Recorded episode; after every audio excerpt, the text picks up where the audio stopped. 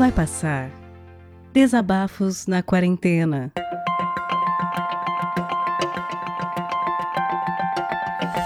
Uh, bom dia, pessoas. Boa tarde ou que está boa noite. Meu nome é Bruno Silveira. Eu tenho 27 anos, sou advogado, criminalista. Moro a 60 km de Belém, Pará, numa cidade chamada Castanhal. Se você for de Castanhal, não, não venha comigo. É, eu estou aqui hoje porque eu fiquei sabendo do projeto do, do Vidani no Twitter, porque eu acompanho ele por lá, perturbando a cabeça dele, pedindo para ele escutar Iron Maiden. E eu resolvi contar minha história na quarentena, que basicamente é uma história meio, eu não diria complicada, mas um pouco, um pouco complicada na verdade. Uh, gostaria primeiro de falar sobre a profissão, uh, porque muitas profissões foram prejudicadas durante a quarentena, uh, de advogado principalmente, porém não a, o segmento ao qual eu atuo, que no caso seria o advogado criminalista. Porque se tem uma das coisas que não parou no, na quarentena foi, real, foi realmente o estado de necessidade das pessoas. Basicamente, o trabalho que eu tinha dobrou ou triplicou de atender clientes em delegacia, de ir em presídio, de ter esse acompanhamento com os, os detentos, porque muitas famílias ficavam preocupadas, muitas pessoas, os familiares ficavam desesperados para saber notícias ou então algo do tipo, pois se nós estamos, estávamos, na verdade estamos ainda, né? em um estado de, de calamidade mesmo em relação à nossa saúde, essas pessoas dentro do presídio estão muito mais.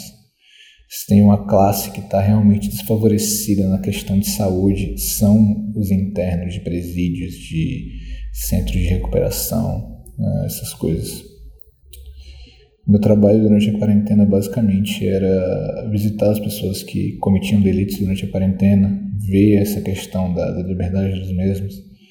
Eu não estou aqui para discutir moralidade nem nada do tipo. O que eu estou aqui para explanar, na verdade, é que mesmo essas pessoas, elas foram muito afetadas. Eu conheço diversos casos, e não vou citar aqui nomes nem nada do tipo por causa da profissão mas diversos casos de pessoas que entraram no presídio e saíram de lá com Covid e acabaram é, transportando o vírus para dentro ou para fora. Nunca ninguém sabe. E uma estatística de que ninguém realmente fala, ou então não dá importância realmente, é essa taxa de mortalidade e também de doença, de, de transmissão que houveram nos presídios esse, durante a quarentena. É um lugar que eu não desejo para o meu pior inimigo para estar. E a situação deles realmente é, é preocupante. E em nenhum momento eu estou querendo deixar, nossa, é, comparar a nossa situação com a deles, mas uh, foi um fato que me, impactou bastante durante a, durante a pandemia. Eu via o sofrimento no olhar deles por causa que eles não sabiam, na maioria deles que estavam presos antes, não sabiam o que estava acontecendo, principalmente aqui no Pará, porque as visitas foram suspensas. É, eu tentava explicar, eles ficavam mais, mais, como posso dizer, mais desesperados ainda em relação a isso, pois queriam saber da família, queriam saber se eles podiam pegar, se realmente era causa de morte. Então, durante a minha meu estado de quarentena, eu não parei de trabalhar. E isso me leva à minha segunda minha segunda meu segundo assunto hoje. Que basicamente eu também peguei covid. E eu não sei se eu peguei covid de um dos internos que eu atendi ou então dessas minhas saídas, mas eu, eu peguei covid. E durante o tempo que eu peguei covid eu não pude sair de casa justamente por causa da responsabilidade em relação a outras pessoas. E, querendo ou não, isso me deixou sequelas até hoje. As sequelas que eu tive em relação à Covid, que eu possa listar aqui seriam o meu paladar.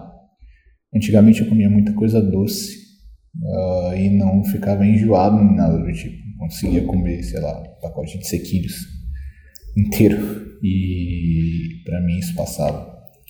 O problema é que agora não. Agora eu se eu como meio pacote, eu já fico enjoado. Meu paladar foi afetado no sentido de eu não consigo mais comer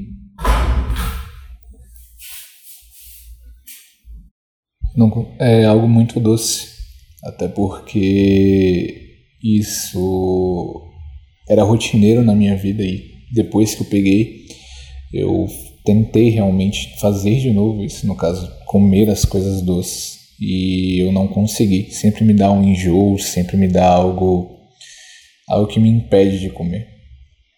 Ah, também algo que perdura-se até hoje é que do nada uh, eu começo a sentir cheiro de cigarro.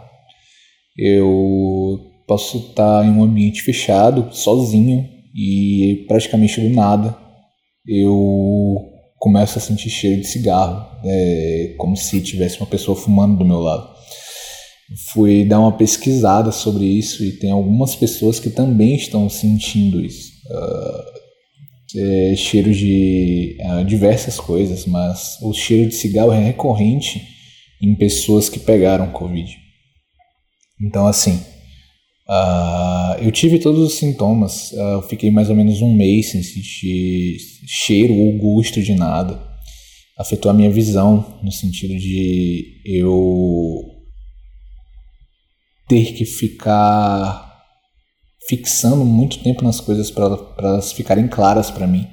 Meu olho esquerdo, ele, a visão dele ficou muito embaçada é, e eu pensava que, sei lá, eu tenho três gatos, então eu pensava que era toxoplasmose ou algo do tipo. Mas no fim eu descobri que era só sintomas da Covid. Né? Em relação à minha visão, eu já, já, já voltou ao normal, mas essa questão da, do paladar e também do olfato me afetaram muito também. Uh, isso me leva ao meu tempo de isolamento realmente em casa, nessa, nesses tempos que eu parei de trabalhar e realmente tive que ficar em casa, fiquei trabalhando só remotamente. É, eu tenho, um só, tenho dois sócios e um deles também pegou, só que o outro não pegou.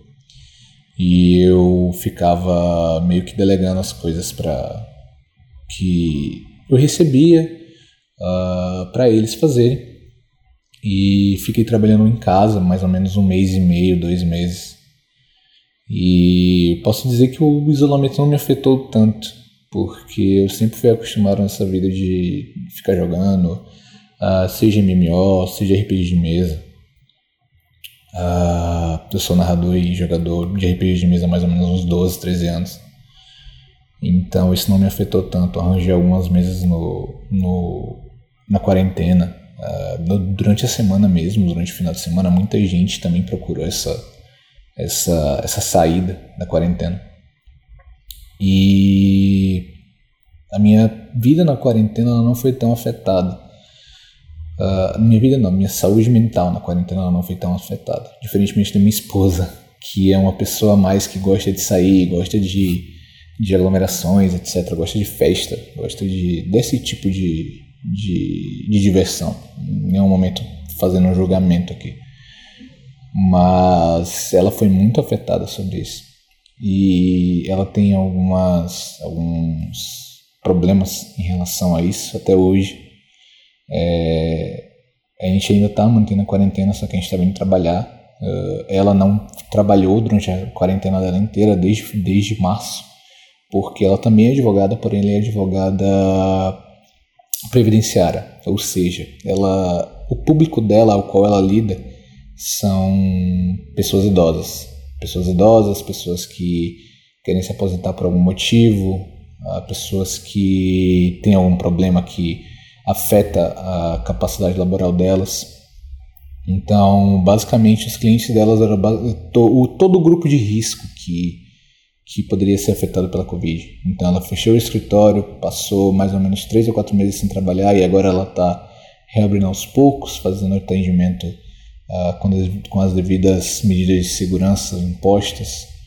Mas mesmo assim, durante esses quatro meses que ela passou em casa, ela realmente teve alguns problemas sérios em relação a, a isso e querendo não me afeta também. Uh, um deles era que quando saía para trabalhar realmente, se passasse uma, duas horas fora de casa, eu já ficava desesperada porque ela não gosta de ficar sozinha. Como eu disse, eu, tinha, eu tenho alguns gatos, mas ela além disso, ficava meio que desesperada, precisava falar com alguém, precisava se comunicar com alguém. E quando eu chegava em casa, realmente era. Eu, o desespero dela não era no sentido afetivo, mas ela brigava realmente comigo porque eu tinha demorado ou algo, algo do tipo.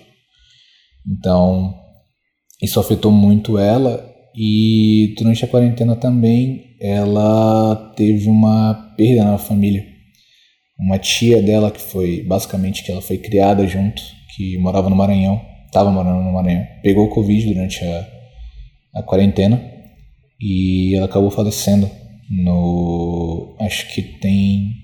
Fez um mês agora, dia, dia 7. Ela, ela faleceu no dia 7 de julho. E ela teve insuficiência, insuficiência respiratória, acabou falecendo no hospital por. Eu não vou entrar nesse assunto.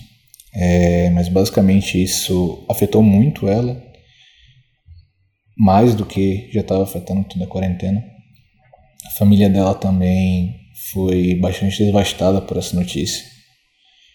E isso acabou fazendo com que ela tivesse mais problemas em relação à, à, à quarentena, que até hoje a gente está tentando lidar com tudo isso. Ah, deixa eu ver o que mais. Minha mãe, que não mora aqui, mora em Fortaleza, ela é gerente geral de uma clínica hospitalar especializada em exames. Ela tem diabetes ela tem 60 anos e ela não parou de trabalhar porque era serviço essencial e basicamente entravam na clínica 20 a 30 pessoas com Covid por dia para fazer exames lá. Então eu também tive que me acostumar com a ideia de que a minha mãe, um grupo de risco, poderia também pegar Covid durante a, a quarentena. É, todas as pessoas da minha família hoje que eu me importo, uh, tias, tios, uh, tudo isso, uh, também era um grupo de risco.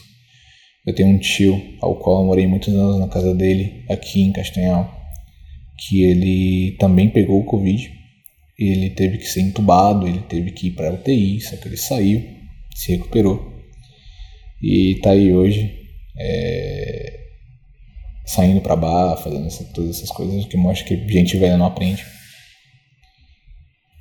E acho que sobre, sobre o meu isolamento seria só isso mesmo. O que me leva ao meu terceiro ponto aqui hoje, que que são as coisas boas barra ruins, né? se resumem basicamente a eu casei na quarentena. Eu tinha um, meu casamento agendado para dia 2 de maio, que é o dia do meu aniversário de namoro com minha esposa.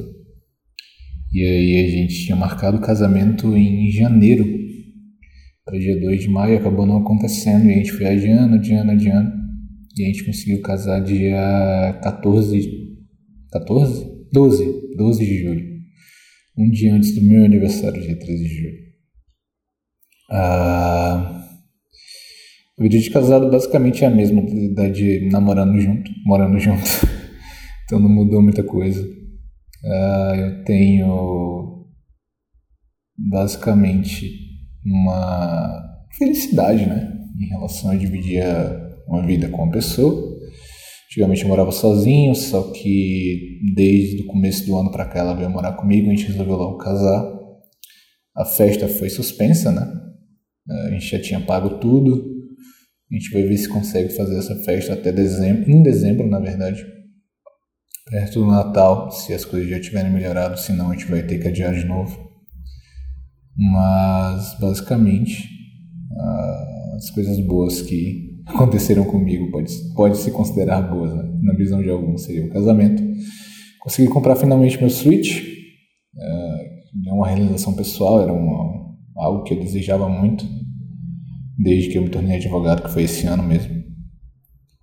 E desde então eu tenho realizado algumas coisas na, na minha vida, reformas, essas coisas na, na casa que eu moro. E em relação à quarentena, eu não posso reclamar muito porque a minha vida não foi tão afetada em relação às outras pessoas. Uh, se eu estivesse reclamando, eu até estaria sendo muito ingrato como eu disse, meu volume de trabalho ele não diminuiu, na verdade ele aumentou. Então eu sou uma pessoa privilegiada em relação a isso. E todas as dificuldades que eu já escutei aqui, todas as pessoas que eu já escutei no podcast também, eu vejo que a minha vida ela, é, ela é realmente bem privilegiada em relação a isso. E eu não quis realmente focar nessa questão da, das vantagens em relação a isso, porque eu acho meio que uma. Não seria se gabar, mas seria basicamente falar algo que não seria de interesse a todos. Quis realmente explanar as dificuldades em relação à quarentena e a toda essa, essa carga que a Covid trouxe. É, para finalizar, queria só dizer que pro senhor Vidani que The Office é bom sim e que escutar Iron Maiden assistindo The Office é uma experiência que ele vai ter que, que realizar antes que a quarentena termine. É, um abraço a todos, a você que escutou até aqui, muito obrigado e não se esqueçam que vai passar.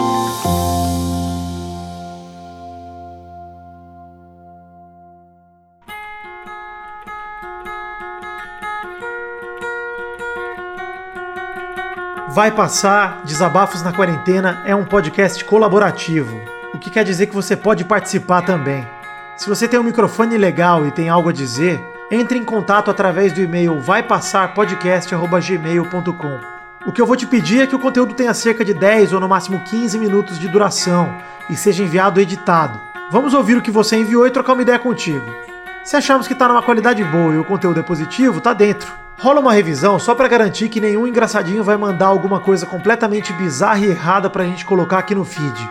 A partir daí, vamos pegar o conteúdo que você enviar, adicionar vinhetas de abertura e encerramento e publicar aqui no feed do Vai Passar. Esse projeto colaborativo é para você ouvinte e para você produtor se abraçarem nesse momento de isolamento. Esse projeto não tem e nem terá fins lucrativos e depende de você para continuar. Colabore enviando seus áudios e divulgando para os seus amigos. Confie, vai passar e vai passar logo. É só a gente ficar em casa e fazer a nossa parte.